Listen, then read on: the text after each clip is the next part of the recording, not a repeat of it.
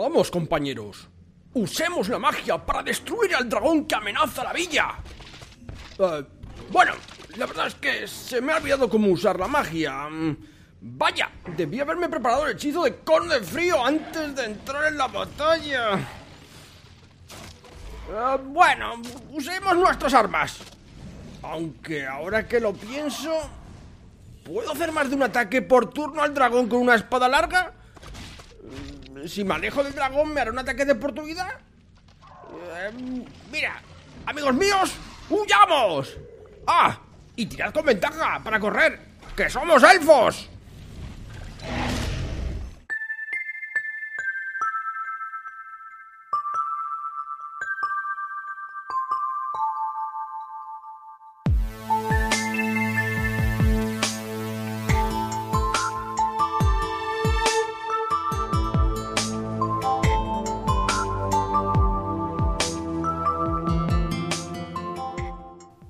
Buenas a todos oyentes y buenas parroquianos. Una noche más aquí en la Posada Mil Caminos, con buen hidromiel y, buen, y buena clientela, ¿no es así, Alberto? Aquí estamos. Buenas tardes, pos- amigos de la posada. ¿Y qué tal, José? Que vienes hoy aquí a contarnos tus historias de dragones, ¿verdad? Buenas noches a todos, pues se intentará. Sí, porque la parte de la mazmorra se va a encargar Sergio, ¿no es así? Muy buenas a todos. Sí, yo me encargo de las mazmorras hoy. Y de los palos y de los palos. Bueno, yo soy, soy, soy Pablo y vamos a hablar hoy de. Bueno, vamos a hacer un pequeño máster de Dungeons and Dragons, o más bien un kit de iniciación, ¿no es así, Alberto? Que hemos dicho antes. Sí, como un kit de iniciación de esos que te venden, pero nosotros solo damos gratis. Y además, y además te lo explicamos, no tienes que leerlo ni siquiera, vamos, esto es una maravilla.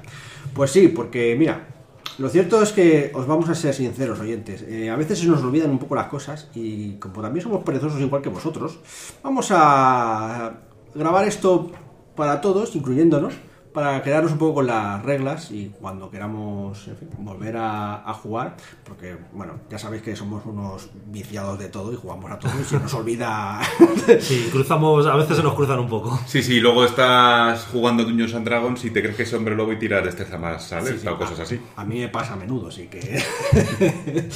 así que nada, vamos a hacer un pequeño repaso a las reglas de Dungeons and Dragons quinta edición, ¿vale? Que de momento es la que la última que ha salido. Y bueno, mm, vamos a ello.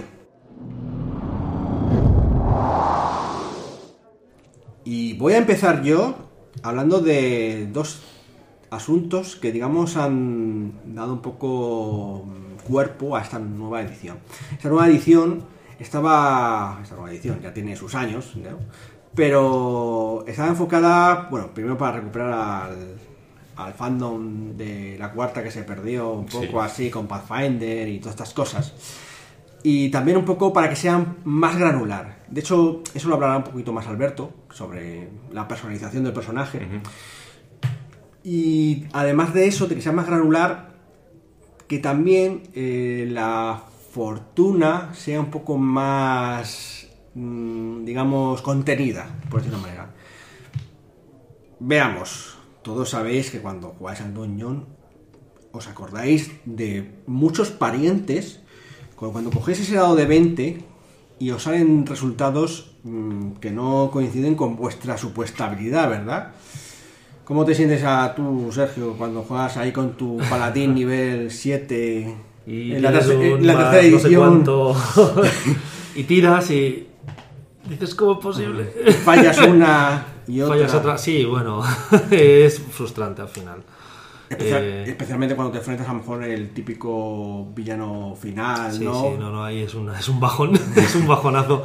Sobre todo porque fallar una vale, pero es verdad que yo recuerdo en concreto alguna vez de, de estar de oyente en el combate, bueno, recibiendo, Sí. pero, pero no dan ni una y dije, joder. Sí. Pero bueno, es verdad que eh, aún queda un poco de eso, porque también es un poco la esencia del dueño, ¿no? Y es el lado de 20 y tal. Pero es verdad que hay muchos juegos más modernos, no tan modernos, que introdujeron otros conceptos como para, en momentos clave, eh, tener un plus de suerte, ¿no? como, como, en fin. Entonces, porque estaba lo de la fuerza de voluntad, en el mundo de tinieblas, la confianza en el, en el Ars. Y en muchos otros juegos eh, hay los puntos de héroe, de, de séptimo mar y cosas así, ¿no? Y bueno, muchas más cosas que te añadían bonos para, para superar los momentos más complicados de la partida, ¿no? Que es en donde, bueno, no quieres fallar tan a menudo, ¿sabes? Y aquí en el Dungeons and Dragons introdujeron el concepto de las ventajas y las desventajas, que se aplica en muchos, en muchos eh, aspectos. Y esto es cuando haces una tirada con ventaja, en lugar de tirar un dado, tiras dos dados y te quedas con el mejor resultado. ¿Qué significa eso? Pues que tienes el doble de probabilidades de que Sí. las cosas salgan bien. De hecho, suele cambiar mucho el- la fortuna en una tirada en concreto. Es bastante probable que te salga. Pero ¿qué pasa con las tiradas de desventajas? Sergio, ¿qué Con pasaría las- con, con las tiradas de desventaja? Pues lo, justo lo contrario que con la de ventaja. Tiraríamos los dos dados y nos quedaríamos con el más pequeño. Correcto. Entonces, tus probabilidades de, de liarlas de son- liarlas son En ese momento altas. es cuando tiras los dados y en uno te sale un 3 y en otro un 20 y te vas a quedar con el 3. Sí. Y con una cara... Ya, pero fíjate, ya ahí sabes que ibas Ahí, con ahí desventaja. sabes Sí, sí, que sí, vas con desventaja. Sí, es verdad que, que no te duele tanto. No, claro. También te digo que cuando en una tirada con ventaja te salen un 5 y un 3, te, te, te cruces, ¿eh? Eso también, Justo al pa- contrario. eso también pasa, pero hay que reconocer que es poco probable Ya, que es se distinto. pase ese No, tipo de no, se nota la... Yo de reconocer que la ventaja y desventaja ha dado mucho ha dado mucha jugab- jugabilidad a la partida. ¿eh? Sí, y mucho sentido quizá, Sí. ¿no? Porque, joder, es que eh, me parecía totalmente ridículo que contra el malo de turno final eh, no tuvieses... No, o incluso cuando haces una treta o te preparas una maniobra con tu personaje, ya que te lo curras, que sirva para algo, pero... Claro. Porque es que, esto no lo hemos comentado, pero hay cosas que pueden activar esto de la ventaja, ¿no? Eh, hay una cosa que es la inspiración, que puedes usar una vez a la- por partida, que te da ventaja. Y como nos dirá luego más adelante José, hay muchos hechizos, como el protección contra el bien y el mal y demás, que también añaden ventajas, desventajas. Y bueno, también... Sí, y de hecho ahí donde se en- justo en ese hechizo, el de protección contra el bien y el mal, se ve muy bien Su efectividad. su efectividad, Sí. sí. Y también con maniobras especiales, en plan gente que está tumbada o que si estás mm, eres más grande, más pequeño. Bueno, de hecho, esta, este, este asunto de la ventaja y desventaja son eh, como que se contradicen y puede ocurrir que en una acción te dé ventaja y al mismo tiempo otra cosa, un hechizo por ejemplo, te dé desventaja. ¿Qué pasa en ese caso? Se neutralizan, ¿no?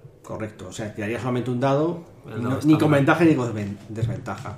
Entonces, bueno, digamos que tienes que hacer todas las sumas de ventaja y desventaja, no suele haber tantas, en plan solamente suele haber una cosa, porque alguien te contradice a tu ventaja o tu desventaja, ¿no? Sí, y cuando tenemos dos desventajas o dos ventajas, Pues no, no, no tiras cuatro dados, Sigues tirando. sigue siendo una ventaja. sí, solamente es una ventaja. Lo bueno de este factor que han introducido en quinta es que es muy fácil de ver. Es muy fácil de ver y de usar. Sí. Sí, además es que le dices, tiras con ventaja. Y también, también incluso el Dungeon Master te lo puede decir, ¿no? Esta situación la consideras con ventaja, ¿no? En plan, estás caminando por el bosque para encontrar una seta y dices, bueno, es que aquí hay muchas setas, seguro que encuentras alguna. Claro.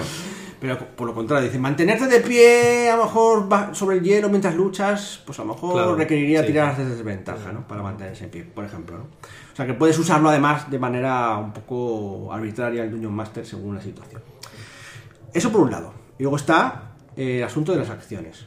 También nos acordamos muchos los que hayáis jugado a la tercera y, y, a, la- y a otras ediciones como Pathfinder y demás, que hay un lío con las acciones Sí, era un poco más complicado, sí.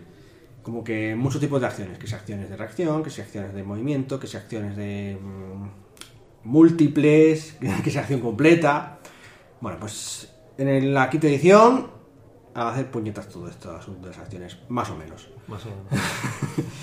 Tenemos una acción por turno y durante tu acción te puedes mover. Y eso es lo único que puedes hacer durante tu sección de acción en principio. Algunos poderes, hechizos, eh, maniobras te permiten hacer una acción adicional. Que luego nos contará otros parroquianos un poco qué se puede hacer con esas acciones adicionales. Que es como una cosa que, que puede ser igual de potente que la acción normal, pero solamente se aplica porque te lo dice esa, esa actitud en concreto. Si no te dice nada, es una acción normal, ¿vale? Y por último, tenemos las reacciones. Que puedes hacer solamente una reacción por turno, que es el espacio que ocuparía cuando lo haces fuera de tu segmento de turno. O sea, como reacciono a algo, por ejemplo. eh, ¿Qué pasa con el escudo, José? el estupendo hechizo de nivel 1 escudo, que se, su tiempo de lanzamiento es reacción, lo puedes utilizar cuando ya el mago, el mago el lanzador, de, el lanzador de hechizos ha hecho todo lo que tenía que hacer y de repente no se ha dado cuenta que se gira y tiene un pedazo de ogro que le va a meter un viaje. Entonces lanza el escudo como acción y suma un más 7. Como acción de reacción. Como, acción de reacción, Que efectivamente. en realidad ni siquiera acción, se llama reacción y punto. Reacción y punto. Pues sí, efectivamente. Y vale para muchas otras cosas, ¿no? Como el famoso o no tan famoso ataque de oportunidad. Está dentro del mismo segmento. De hecho, al contrario que en la tercera edición, no puedes hacerlo de escudo, como ha dicho José, ni tampoco puedes hacer lo de ataque de oportunidad en el mismo turno completo. O sea, o haces una cosa o la otra. Solo tienes una reacción. Exacto. Y eso implica también un ataque de oportunidad. Claro, Exacto. Eso es. Entonces, Entonces, sí. eso hay que tenerlo en cuenta, porque si alguien ha hecho un ataque de oportunidad y quiere salir de su área de peligro, pues ya no te va a hacer ataque de oportunidad, lo sabes. Porque no ha gastado su reacción en otra cosa, ¿no? En protegerse o atacar a otro, yo qué sé. Lo que hay, hay varias opciones. Y ya está. Y tienes un movimiento y el movimiento no puedes usarlo para. No es como que puedas sustituirlo para hacer otras cosas. Hay acción de movimiento que te cuesta para moverte, levantarte, cosas así. Ya está. Movimiento para movimiento y punto. Eso es todo lo que hay ahora con lo de reacciones y eso. No sé. ¿Cómo lo veis vosotros este cambio? Parroquianos. Bueno, yo veo que sigue un poco la misma línea de la 3, pero lo ha simplificado. O sea, hemos cogido los conceptos un poco que ya había y los hemos simplificado para hacer mucho más ágil el combate. Y de hecho es más ágil el combate. Sí, está bastante bien sintetizado, yo creo. Sí, no- no Creo te- que resume muy bien que no, no ha dejado como huecos. Por lo menos lo que nosotros hemos jugado no nos hemos visto un poco así, yo que sé, que nos falte alguna cosa. Sí. Bueno, al principio recuerdo que estabais un poco. ¿Cuál no sé qué acción y Sí, tal? hasta que le coges un poco el punto a decir adicional, pero puedo hacer una adicional o puedo hacer una reacción hasta que las tienes ubicadas. Sí, pero pero jugar a lo mejor la acción adicional al principio es un poco raro. Dice que adicional, pero que puede Claro. hacerlo todos los turnos. No, no es eso. Es... Claro, claro, simplemente que algo específico te dice que puedes hacerla, si no, pues no la haces. Luego, por ejemplo, el tema de los ataques de oportunidad, eh, que antes se hacían a porrillo. Aquí se, hace- o sea, se hacen muchísimos menos y, y yo creo que yo lo agradezco. Porque antes era ataque oportunidad, ataque oportunidad, da igual lo que hiciera, como saltaban ataque de oportunidad por todos lados. Ahora ya Sí, correcto. eso se ha corregido. Está, en ese aspecto está bastante mejor. ¿Y tú, José, lo ves bien, un cambio? No, lo veo igual que el resto de los parroquianos, lo veo se de agradecer que lo simplifiquen. Todo lo que sea más simple y haga el juego más ligero, en un juego como es el Dueños, que estás continuamente lanzando dados, me parece correcto. Sí, a mí también me parece un acierto total lo del cambio de interacciones. Podría incluso mejorarse, puede ser. De hecho, en Pathfinder Segunda, que algún día haremos a otro podcast, lo han enfocado de otra manera, que tampoco me disgusta. Bueno, pues vayamos a la siguiente sección. Pues aquí llegamos al apartado de Alberto, que nos va a contar mucho sobre la personalización del personaje a todos los niveles, tanto a nivel Munchkin como a nivel Efectivamente, me gusta lo del nivel Munchkin. No, pero también hay otra cosa que eso en la tercera no existía. O sea, que lo de dar historia, profundidad al personaje, también viene en el básico. O sea, no, no, no es broma. Sí, Cuenta- sí, cuéntanos, sí. Alberto. Pues mira, aquí tú una vez que te cojas, como ya hemos hablado en otros podcasts, tu raza y tu clase, no solo, no solo termina ahí la creación de tu personaje. Aquí tiene unas cosas que le van a dar, unos rasgos que le van a dar bastante historia. Lo voy a leer por encima, porque no, tampoco vamos a profu- a profundizar demasiado, que serían ideales, vínculos, defectos y rasgos de personalidad. Como veis, el nombre indica mucho de lo que va. Todo eso va a ir eh, engarzado a la historia de tu personaje, a, su- a sus motivaciones y todo. Esto es muy aplicable a la en la partida para que el narrador, aparte de meteros en, en aventuras, pues tire un poco del personaje de un modo o de otro y el personaje quede bastante definido. Para lo que decimos siempre, si hay dos guerreros elfos, que no sean tan parecidos, que no parezcan... mm, Sacados de una fábrica. Sí, Clones, sí. los masillas de los Power Rangers, sino que cada uno esté perfectamente definido y sea diferente. Entonces esto le da bastante color. Sí.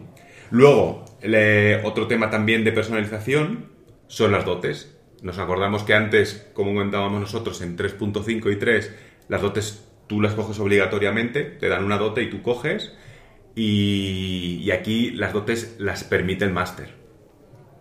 El máster te dice que si se pueden coger dotes, pues ya tú tienes ahí para personalizar y funcionan un poquito como antes. Te dan un tipo de característica especial, incluso te puedes subir tus atributos, tus características. Claro, es que el asunto está, si os acordáis, que es que eh, cuando te deja, cuando el grupo decide, o el, el dueño más decide que se pueden coger dotes, aún así, también es opcional cogérselas. Puedes decidir subirte las características en lugar de las dotes. Pero hay dotes que a su vez, aparte de cogértelo, te, Te suben suben una las car- características. pero no tanto como si te hubieses Claro. cogido... Si tú coges característica, te dan dos puntos en una característica. Y si coges una de las dotes, como pues, yo que sé, actor, que te da un punto de carisma, pues eso te da un punto. Tendrías que esperar a otro punto para poder tener tu, más do- tu modificador, a menos que tú lo hubieras dejado ya descuadrado. Sí, bueno. O sea que... Que ahí es donde entraría el jugador Munchkin, que pensaría futuro. Claro, pero... mm, No, pero la dote no solo te da el punto de. No, de te da, claro, claro. Hace, hace algo y además te da Te da una especie, como decirlo, de una maniobra especial. un poco de color al personaje. Sí, sí, además, efectivamente, es lo que estamos hablando, personalización. Pues yo que sé, actor, eh, hay una que es tipo líder, pues que puedes dar una orden que da bonificadores a tus compañeros y ese te da carisma.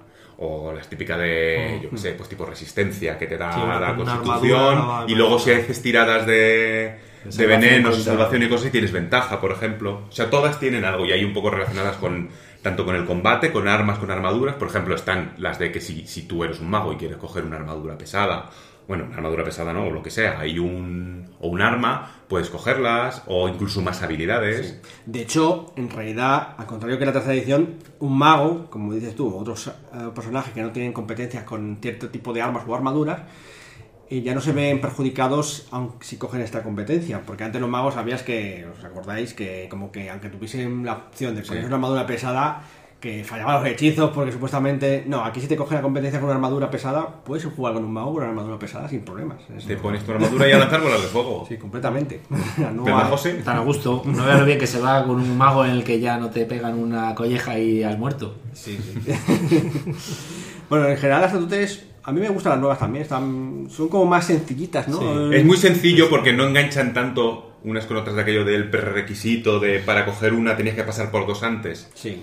Entonces, claro, es, eh, es mucho más limpio el verlo. De Tú hecho- pasas de a un, llegas a un nivel donde te la puedes coger, te miras las que hay y siempre te pueden venir bien o no, pero no, no, no es esa maraña de antes. Yo creo que no hay ninguna con prerequisitos. O los prerequisitos son en plan. Son requisitos lógicos de, pues yo que sé, Eh, eh, sí, lanzar magia, no sé qué. Pues si pues eres un guerrero y no tiene ningún hechizo, pues no puedes utilizar esas cosas por el Tiene- estilo. tiene- Pero que no te piden otras dotes como Claro, claro, no, no, no, no, eso no. Tien- Tienen muy poquitos requisitos, los que tienen son menores. sí. Sí, pero es eso. Es que son- antes, antes había mucha dote encadenada.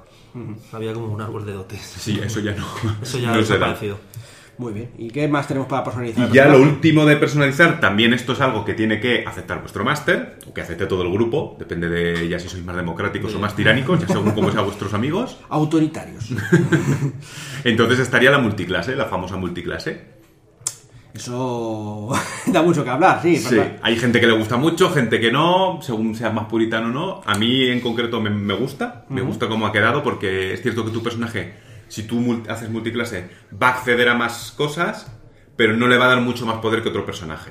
Porque lo han medido de tal modo que, que, que está- que- que lo han equilibrado. O sea, tú además tienes que cumplir unos requisitos mínimos, que son, pues yo qué sé, si son los de las dos clases. Imagínate, si quieres hacerte un guerrero y su requisito mínimo son 13 de fuerza o de destreza, y la otra multiclase sería eh, El mago, por el mago, que tiene un, un requisito de 13 de inteligencia, Sí. no podrías hacerlo, a menos que tu personaje tuviera 13 en, imagínate, 13 en fuerza y 13 en inteligencia, puedes perfectamente multiclasear, en los dos sentidos. Ya. Lo que pasa es que ahora sí, eh, claro, dice Alberto lo de que a veces no se permite y tal, porque hay ciertas combinaciones que son... son Hay combinaciones que se van un poquito más de las manos. Cu- Cuéntanos algunas, rápidamente. Pues por lo que he visto por ahí, pues de, de repente, claro, a ver, está medido que aquí eh, en lo que en actitudes, pues por ejemplo, yo que sé, si dos personajes tienen eh, que pueden luchar sin armadura mejor, tipo un monje y un Bárbaro. y un bárbaro, esto no significa que se solo apenas mucho mejor, sino que coges una u otra, la que más te convenga, pero no, no coger las dos. Y así un poquito con todas las, con todas las cosas. Pero hay veces que las cosas sí que encajan bien. Pues yo que sé, por ejemplo, si haces un bardo que sea un poco combativo y lo mezclas con un paladín, el paladín con su... em, El ataque este, sí, con... Castigar. eh, con sus Con castigares, castigar. claro, que tiran de, de los hechizos. Un bardo tiene bastantes hechizos porque aquí es un lanzador Ah, completo. vale. Pues claro, se pone a repartir bofetones y aquello es Ya, una ya, fiesta. ya. De hecho- Entonces, claro, parece que, que- Hay, hay ciertas combinaciones que, Que se va un poco de las manos. power, ¿no? En plan, bueno, también como no está aquí Claudia para comentárnoslo, pero el famoso bárbaro druida, que te convierte Un oso Claro, berserker. oso ber- un oso berserker y dices tú, pues me cago en la leche, ¿no? Claro. Y tienen lo mejor de ambos mundos. Exacto, entonces bueno, pues sí, hay algunas combinaciones que son un poco más durillas, también podrías permitir multiclasear, pero los que se quieran ir por lo Moonskin dicen, ¡eh! Con cierto, claro, siempre puedes poner esto de siempre, decir, siempre. ¿Cómo que te quieres hacer un bardo paladín? ¿De, de qué va esto? Claro, ¿por qué? A ver, la cuestión es eso, que la mezcla tiene que tener sentido, pues yo qué sé. Mm, un hechicero con casi cualquier otra cosa puede tener sentido porque al final es una magia que despierta dentro de ti. Yo qué sé, un clérigo, pues incluso podría ser, porque al final Sí, estás adorando... empieza- a adorar- o un, un brujo, que al final haces un pacto con alguien. Pero bueno, también tiene que tener sentido que no sea una cosa muy pillada por... Hay que tener en cuenta que, como ya hablamos con otros podcasts, eh, hay arquetipos que no te hace falta ya tanto, porque es verdad que la tercera edición a lo mejor era demasiado maniqueo las clases. Sí. Pero ahora hay arquetipos que te permiten, incluso sin multiclasear, eh, personalizar el Variarlo un poquito. mucho, mucho más. ¿no? Sí, de hecho, un caso es el del guerrero que puede tener un poquito de magia, ¿no? Sí. Sí, exacto. Yo pienso también en el bribón arcano. También, pues un De, poco de- lo de hecho, claro, da la sensación de que magia. parece que te prefieres, antes que hacerte un pícaro mago, pues te haces un pícaro arcano de esos que, que dan magia, porque está como más coherente, ¿no? Ya está dentro de las propias Y viene medido, bastante medido. Pero vamos, ya os digo que, que no, que no está mal, viene bastante medida y son interesantes de jugar. Bueno, Echarle un vistacillo.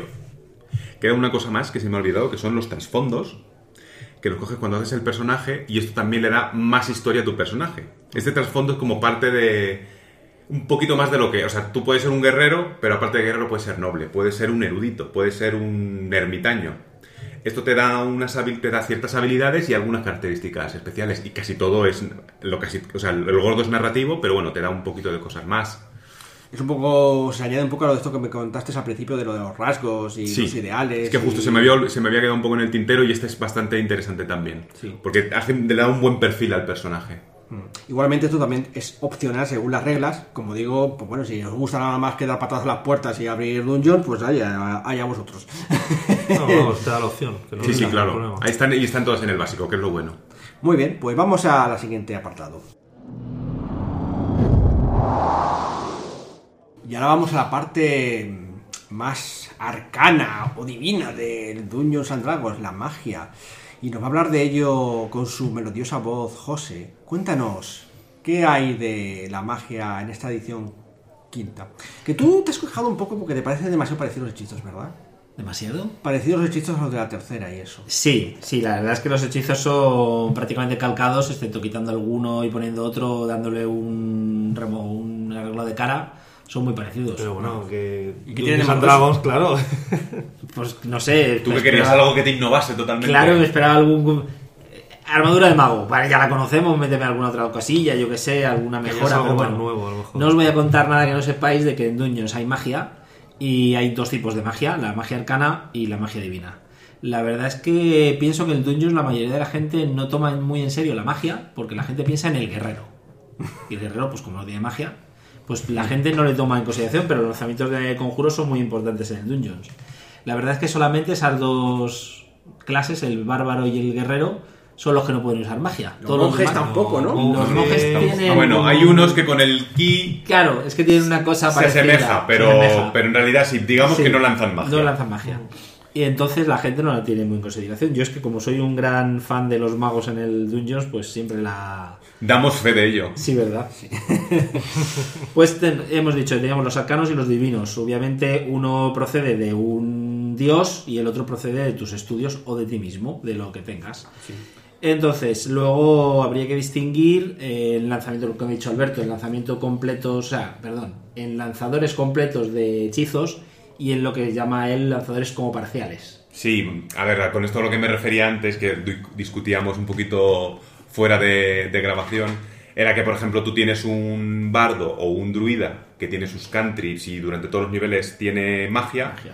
y un paladín o un explorador que no tiene cantrips, no llega a tener el hechizo pequeño y El truco. el truco y, y tiene un poco menos de nivel de magia Es que los un- otros. es como un complemento, para ellos es un complemento Sí, a la sí. magia. Para el paladín, bueno, para el brujo y el hechicero no tanto, pero también son menos poderosos que, que un mago propiamente dicho, o que un clérigo propiamente dicho, que son los dos. ¿Tienen trucos los Grandes. brujos? Sí, Eh, sí, sí, sí, tienen tienen trucos. los... De hecho, lo- el, el más gordo, por decirlo de algún modo, es el... Ah, sí, el Eldritch Might. este, Sí, que no me acuerdo cómo se llama en castellano. El... Era algo poderoso, sí, bueno. cuando nos acordemos lo diremos. diremos. Pero a- háblanos así rápidamente lo de los trucos, porque es una de las cosas que más han cambiado en el Dungeon Quinta. Sí, lo bueno que tienen los trucos es que son pues lo que llaman de nivel 0, bueno, hay 9 niveles, incluyendo el 0, entonces 10 niveles, y los trucos son de nivel 0, como por ejemplo la mano de mago, eh, prestidigitación, que son truquillos, cosas que no afectan a, o no hacen daño, o no Sí, hacen daño, el Bueno, algunos sí, El rayo de escarcha. perdona, el rayo de escarcha y el dedo... Dedo de la El muerte. dedo de la muerte tan popular ha sido en estas partidas. Eh, pero quiero decir que son más como. Hay cosillas como la mano de mago que son como útiles. O sea, un telequinesis que te atraes una taza de hidromiel. No parece que sirva mucho para el dungeon, pero bueno. Sí, No, pero la color. La mano de Bueno, mago no. es también un Yo mítico, aquí ¿no? difiero un poco de tu opinión. Ya sabes que la mano de mago a mí no me gusta. Bueno, y aparte de la mano de mago. O sea, estamos pensando un poco en combate. Sí que hay sí, countries eso es en combate. que hacen más daño que una espada de un guerrero, por ejemplo. Sí. Y luego, aparte, hay- unos de utilidad. Imagínate que tu personaje es más de ilusiones o de tipo social. Y este estilo. Hay de ilusiones menores y los de presti- prestidigitación y todos estos que te pueden ayudar mucho a que tu personaje mm, narrativamente haga mogollón de cosas. Porque más no se gastan y los haces un montón. Eso es, Eso el es lo punto, que no se fundamental. Ese es el punto. Bueno, sí se gastan porque ocupan espacios de conjuros. No, no, los No, trucos no. los co- trucos no ocupan. De verdad, me estoy pensando yo en otra cosa. Estás pensando en la tercera edición. Eso es. es ah, No, que no, me vuelvo de loco hecho, para, mí, ediciones. para mí es uno de los grandes cambios de los lanzadores de hechizos, que, que, no se mejores. queden, que no se queden en bragas, digamos, cuando acaben de gastar Cuando todas acaben de gastar los hechizos gordos. Mm. Claro, Eso por es. eso tú lanzabas sin parar la- El dedo de la el dedo de la El dedo de muerte. la muerte. No, el toque helado era el que Toque Que, helado. que además hace daño necrótico, es súper bueno. Claro, ¿por qué? Porque en lugar de. Porque seamos sinceros, un mago lanzando ballestazos es una porquería. Sí. No tiene sentido, es que no tenía sentido. No tenía. Porque todavía un bardo Perdía- tiene armas, un clérigo o algo sí. así, pero es que no tenía sentido. Entonces, no sé que siga lanzando hechizos, ¿no? Pero claro, Sí, claro. los proyectiles mágicos son muy poderosos como para que los lance permanentemente. Sí. Entonces, bueno, a este. Y lo que mola de estos cantrips es que estás lanzando, pongamos un ejemplo como el toque helado, Mm. un hechizo que hace un D8, que es lo que puede hacer una espada, por ejemplo, y lo lanzas con tu, con tu aptitud mágica. Que no es como si, porque al final un mago pues no va a tener o destreza o fuerza para atacar con un arma en líneas Claro, generales. no va a tener tanto. Con esto te aseguras que tienes un ataque decente. Y para terminar, escala con el nivel. Eso iba a decir yo. Mm. Sí. Una vez que llegas a nivel. A ver si me Está- acuerdo. la verdad es que está muy bien, ¿eh? A mí personalmente el, el Creo rollo que es este en de los nivel country 4, me- nivel me ha 5. gustado. En nivel 5 me parece que ya te sube Ya la- subes a 2 de 8 al doble, claro. al doble y, Y, luego ya a partir del nivel 10 me parece que era o del 11, del 11 Sí. creo. Como decían en algunos foros, al final parece que hace más daño los hechizos, de- los trucos truco, que las los espadas. o-. Sí. Porque vamos. Bueno, ¿y Bueno. ¿algo más que nos quieras contar de la magia? Sí, bueno, los tiempos de lanzamiento, que hemos hablado de los tipos de acciones, es importante porque hay algunos hechizos que, han, que se han incluido en el grupo de reacciones o de acciones adicionales. Como hemos dicho, el escudo, que ya lo hemos comentado, Sí. y acciones adicionales hay algunos que también se incluyen en ellos. Entonces está bastante bien porque le dan al mago más versatilidad en los combates. No es, me toca mi turno, lanzo un hechizo, ya está, me cruzo de brazos. Claro. Sobre todo cuando hacías hechizos defensivos o de utilidad, ¿no? Eso es. Pues yo qué sé. Le pongo el arma mágica al paladín para que atice. Y yo, ¿qué pasa? Yo me retiro tres pasos para atrás para que no. y ya no me involucro. Claro. Sin embargo, ahora, como hemos dicho, eh, los magos.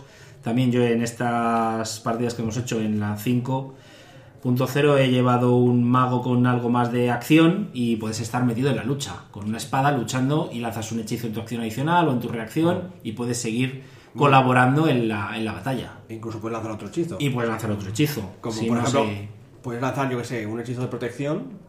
Si fuese de. La armadura de mago. Sí, como acción adicional, mientras que, en otro estás lanzando una bola de fuego, por ejemplo. Eso es. En Siempre el que te mismo, lo en el mismo turno puedes hacer mismo cosa. Siempre que te lo permita sea- el hechizo, es eh, estupendo, la verdad. Y lo demás ya, nada que no Bueno, sepáis. eh, ¿Cómo se aprenden las listas? Eh, Para el mago. para el eh, mago y para los divinos. Los divinos. Para el mago y los divinos tienen su libro. Los divinos No, que no, no, No, libro. los divinos se lo piden no, a su no, dios. Se lo piden a su dios. Ah, Los locos. divinos rezan. Los divinos son. Ay, me voy a meter con los clérigos, que Y los magos y, y las otras clases arcanas, pues depende. El mago tiene su libro, El resto de las clases cercanas, los brujos y los hechiceros no llevan libro. no, No, tiene el depende. libro, bueno, depende. El bardo, por ejemplo, los tiene aprendidos los que sean. Y el brujo sí puede tener un libro, pero que le da extras, por decirlo de algún modo. Es otra cosa un poco diferente. El mago sí que acumula hechizos El mago libro. acumulando hechizos y puede tener al final todos los del libro. Los arcanos son un poco los más variopintos en la manera en que lo aprenden, porque hay algunos arcanos que lo saben de forma innata, como los hechiceros, Sí, sí. y hay otros que no, que lo aprenden de un libro, que se lo aprenden estudiando, como los magos, ¿no? Eso es. Y bueno, lo que pasa es que en el caso de los divinos sí que son más o menos todos eh, Sí. homogéneos, todos rezan, como Los dicho. divinos tienen acceso a toda la lista hasta el nivel que les dé acceso a su nivel. Mm. Y eligen pues lo que le toque, lo que tengan, pues precisamente por nivel. Digamos que cada día rezan a su Dios, pues, dicen, "Eh, os imploro por la pala- el favor divino. Y, y- y su Dios le entrega el favor divino. Su dios o, o- o la deidad lo que estén La rezando, deidad. porque a lo mejor para unos es la propia naturaleza o el universo el que les sí. está dando ese poder. Como le pasa a los druidas, por Claro. ejemplo. Sí. O, o los exploradores, quizá también podrían tener un Podrían poco de tener eso. ¿no? ese componente sí, más natural. sí. Entonces, bueno, pues cada uno lo tiene de esa manera para, para acceder a, a los hechizos. Bueno, pues más o menos está aquí la magia. Eh, hay muchos detalles más de la magia. Sí, por porque- supuesto. Y los alcances y todo esto, lo de siempre, lo de las objetivos. áreas. Sí, todo eso es similar a antes. Aquí no cambia demasiado. Si acaso se os interesa mucho, pues quizá algún día dedicamos un capítulo entero, un podcast entero a la magia, porque esto es muy largo. Sí, sí, ¿no? y además hay muchísimos hechizos y muy variados. O sea que te efectivamente podemos hacer un podcast casi por escuela de magia si nos Sí, ponemos. Completamente. Bueno, pues vayamos a la última parte. Y vamos a la parte que todos, todos pensamos cuando vamos a, al Dungeon. La hora de las tortas. ¿Y quién mejor que nuestro parroquiano e intrépido Sergio para contarnos cómo se reparte amor en este juego, en estas mazmorras, cómo se le pone la cara del revés a los dragones? Cuéntanos, o, cómo te la ponen del revés ellos A- a, ti. a- habitualmente. Eso es más normal. que también, también, también ha ocurrido. Bueno, pues a ver, eh, como hemos ya comentado, esto un poco más simple que en, que en la edición 3. Entonces, bueno, voy a ir como haciendo una secuencia de lo que sería un combate pues en esta edición, ¿no? Entonces, lo primero que haríamos sería tirar iniciativa, ¿vale? Aquí tiraríamos con un dado de 20 más los modificadores que hayamos calculado con pues con, nuestras ficha, ¿no? características, Sí. nuestras fichas. ¿Vale? Y se, de- se decidiría eh, cuál es el orden en el que, en el que vamos. De mayor a menor, cuanto más. De mayor a menor, cuanto más mejor. Cuanto más vamos antes, y bueno, pues tenemos esa, esa ventaja de, de impactar antes o no, dependiendo de, de lo que vayamos a hacer. Eso es uno de los detalles un poco así que a veces, porque realmente si actúas antes ya le estás dando información al otro, ¿no? Sí, también puedes de- pasar la iniciativa, si mal no recuerdo. O sea, cuando yo voy primero, tengo la posibilidad de ir primero, pero también puedes decir, "Pues voy a esperar. Y, y ahí lo que tienes que decir es un activador de tu acción. Que de hecho es tu reacción. Puedes convertir tu acción a cuando pase algo, convertir en una reacción para, para que se desencadene tu, tu acción en ese momento instante. Entonces sí que la iniciativa tener más es importante siempre, Eso porque es. puedes aprovecharlo para... Es. O sea, puedes aprovecharla para ir el primero o para elegir un momento del turno cuando ocurra algo que quieras actuar. Pues un mago que quiera proteger, por ejemplo, a alguien que hemos rescatado y diga, pues me guardo por si le atacan o lo que sea, para lanzar un escudo. Alguna cosa de estas. Un clérigo para curar. Un clérigo para curar, sí, lo que, lo que pues cada uno, lo que le apetezca hacer. Bien, pues ahí estaríamos en la iniciativa. Luego ya entraríamos en cada acción particular. Sí. ¿Vale? Entonces, bueno, pues en, en una acción podemos hacer, pues eso, pues un ataque, un hechizo, dependiendo de los hechizos, dependiendo de lo que ponga. Si es de una acción, pues lo haríamos en nuestra acción. Los ataques siempre en, en tu acción. Cuando tengas varios ataques, todos esos ataques en tu acción. Sí. También. quiere decir que hay algunos personajes que pueden hacer más de un ataque. Eso es, eh, cuando hay personajes como el guerrero típico, cuando llega a un nivel, si mal no recuerdo 5, le darían un ataque adicional, ¿vale? Pues eh, en tu acción harías esos dos ataques. Eso sería tu acción. Sí. ¿Vale? No, no son dos acciones diferentes. No, no, no son dos acciones diferentes. Sería una acción, dos ataques, porque es lo que te pone por nivel. Otra cosa es que además tengas, por ejemplo, dos armas. ¿Vale? Si estoy en nivel 1 y tengo dos armas, todavía no tengo mi ataque adicional, pero sí que puedo hacer dos ataques porque tengo las dos armas. Ahí sí que haría un ataque en mi acción y la otra en la acción adicional, que eso ahora vamos ahora. Vale. Vale, entonces, eh, una acción, un ataque o dos, dependiendo de lo que nos diga el personaje, y ya lo que sea adicional iría ya en otra, en otra acción. Eh, el movimiento se puede hacer también aquí porque hemos dicho que no es una acción. O sea, yo me puedo mover y. Sí, hasta tu, límite de tu hasta tu ficha. límite, atacar, ¿vale?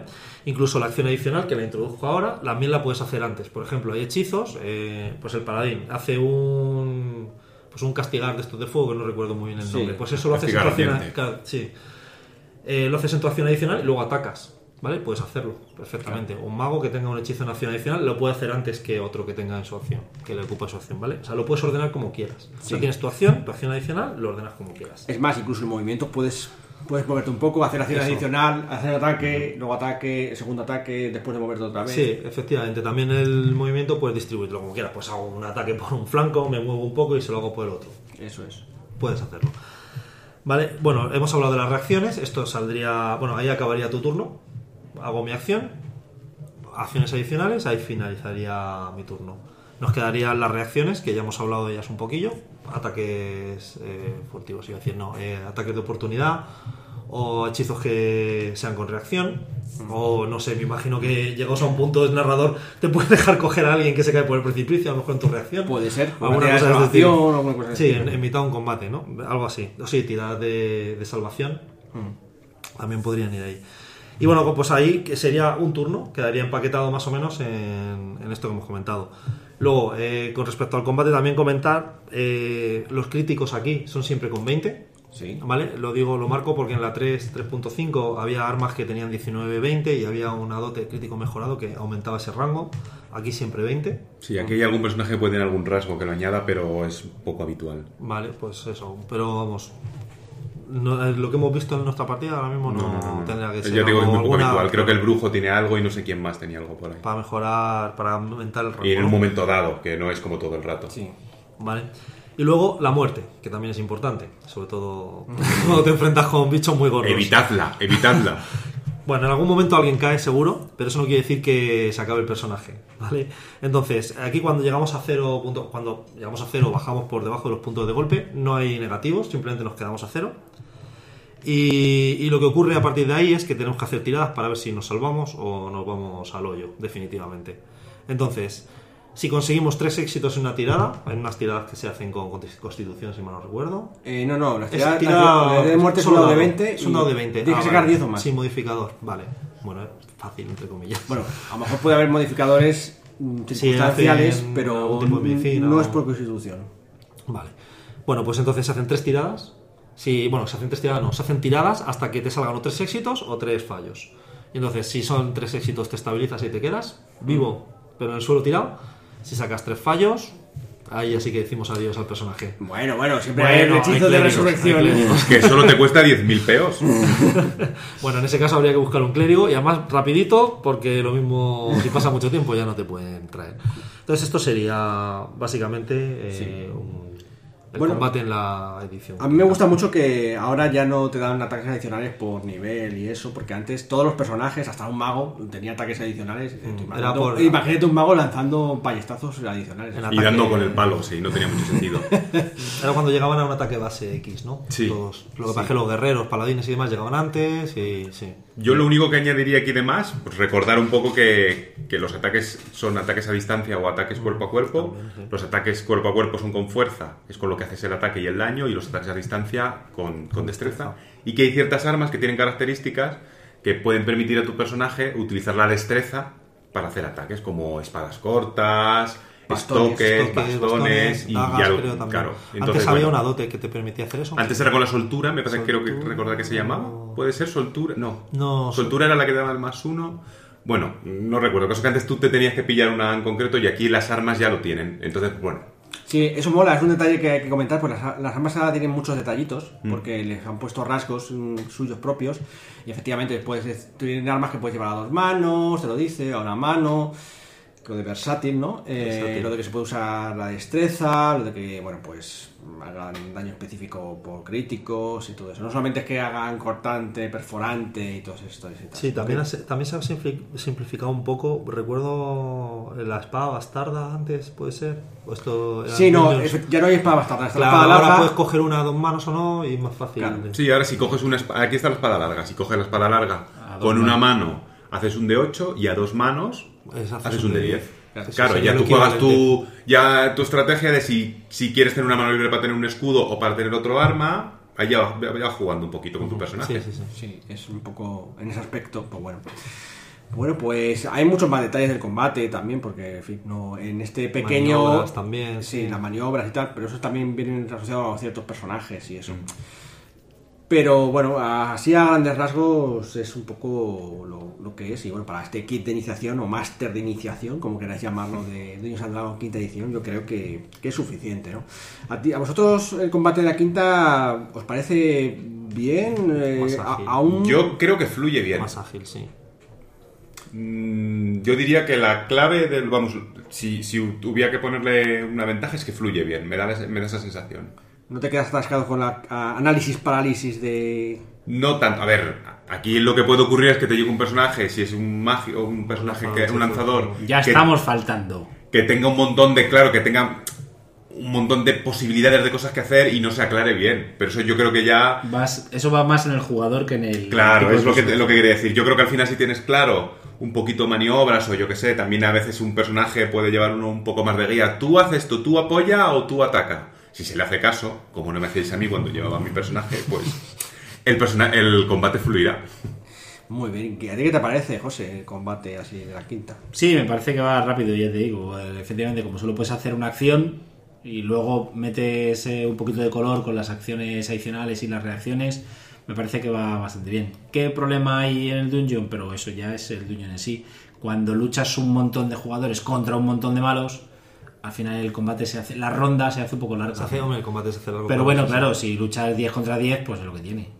Que tiene que tirar 20 personas. Yo, bueno, lo que comentaba antes de los ataques de oportunidad, aquí yo creo que también antes se me hacía más. No sé, tengo esa imagen de, de que se me hacía más tedioso el tema de los. No lo hemos comentado, pero es que ahora los ataques de oportunidad han quedado reducidos Sí, a... o sea, muy poquitos, pero me parece más lógico porque La antes, reacción, a, la claro, antes tienes a la una reacción por turno. Sí, sí. Tu personaje va a poder hacer uno.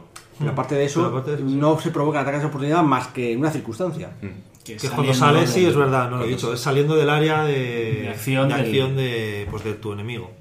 ¿Vale? O sea, si estás adyacente a él, por ejemplo, en un combate cuerpo a cuerpo, intentas huir, ahí es donde se provoca un ataque de oportunidad. Sí, un ataque de oportunidad simplemente es ata- hacer un ataque no, hay gratuito porque alguien se aleja de Es la reacción, o sea, si... Claro, si el otro hubiera utilizado su reacción para algo y tú te vas, Sí. no te lo puede hacer. Lo cual también se puede sí, jugar con la estrategia, sabiendo que... Sí, también se puede añadir que hay una maniobra que es la del, no me acuerdo cómo se llama, desengancharse o algo así, Sí. Con la cual tú lo haces, tú no haces un ataque ese turno, pero no te hace un ataque de oportunidad, pues supone que estás esquivando y coges y te vas corriendo. Mucho más sencillo, la verdad. Sí, a mí, la verdad es que me acuerdo de la tercera edición que vaya líos que nos hacíamos con que, pero esto hace ataque de oportunidad Claro. y si me saco un moco me hace un ataque de oportunidad y si, bueno, pues Sí. había un montón de excepciones y tal que se un Cuando se disparaba a distancia de adyacente, ataque de oportunidad, hechizos, ataque de oportunidad. sí. A, a mí toda esa simplificación me parece bien y eso, no sé. ¿Alguien le añadirías algo, mejorarías algo? el- ¿Hay algo que, nos disguste, que os disguste y que os mejorarías quizá? O, en principio, para lo que es el Dungeon está bien este sistema de combate. Yo de primeras lo veo bien. Es cierto que ahora mismo, como hace tiempo que no hemos jugado mucho, no tengo como fresco si hay algo, una carencia que yo vea y que cambiaría. Bueno, Yo, como siempre, le cambiaría el sistema de aprendizaje de los hechizos del mago.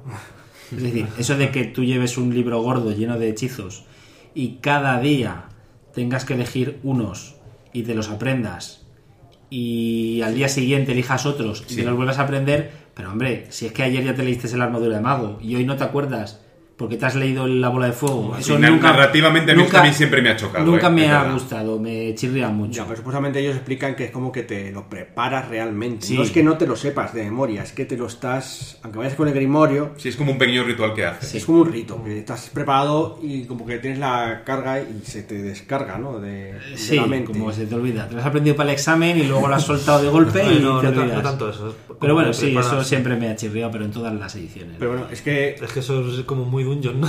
También. Sí, pero para eso está el hechicero. No, pues para eso está el hechicero, efectivamente. Si quieres jugar con un hechicero, juegas con un hechicero, ¿no? Entonces, Pero no es tan poderoso como el mago. Bueno. hay que decir que yo creo que eso no es tanto porque le gusten los diseñadores, sino porque es que es mm, parte de la esencia del Dungeons and Dragons, Sí, sí, yo sí. creo. O sea, igual que la tirada de salvación, no la van a quitar nunca porque es que es parte de- de- del juego, ¿no? En plan, bueno, ya sabes cómo se pusieron la gente con la cuarta edición, que cambiaron un poco eso de los hechizos, así que imagínate. En fin, yo creo que con esto más o menos, incluso José, que no se ha acordado de casi nada de la magia, y eso que es un mago, pues mm, se acordará la próxima vez que juguemos al Dungeon, se, le- se escuchará este podcast y vosotros oyentes igual, y el resto de los parroquianos, e incluso yo mismo, que parece que me lo sé, pero no, ahí me he tenido que repasar aquí un poco el libro antes de hacer este podcast. Así que bueno, a menos que los parroquianos nos quieran decir algo más antes de irnos al respecto del Dungeon, todo bien, ¿no? No, no, yo animo a la gente que se eche una partidilla que se pueden pasar unas buenas tardes. Sí. Y que la quinta. En general nos ha gustado la quinta edición. Sí. La verdad es que. A mí me ha dejado buen sabor de boca. A mí me ha faltado de decir probar la cuarta, porque he oído mucho sobre ella, pero no he llegado a probarla. Podría decir lo mismo, sí. Yo, yo, la- yo sí la he probado, no me siento tan mal, pero es verdad que era, pues yo qué sé, era, como diría José, Coca-Cola sin azúcar, ¿verdad? Eso no puede ser. Eso es asqueroso, ¿no? no tiene sentido. Bueno, señores, os dejamos con este programa de este máster, ya iremos con otros másters de otras reglas y nos vemos en el próximo episodio en la Posada Mil Caminos. Adiós. Hasta Adiós. luego. Adiós, dragones.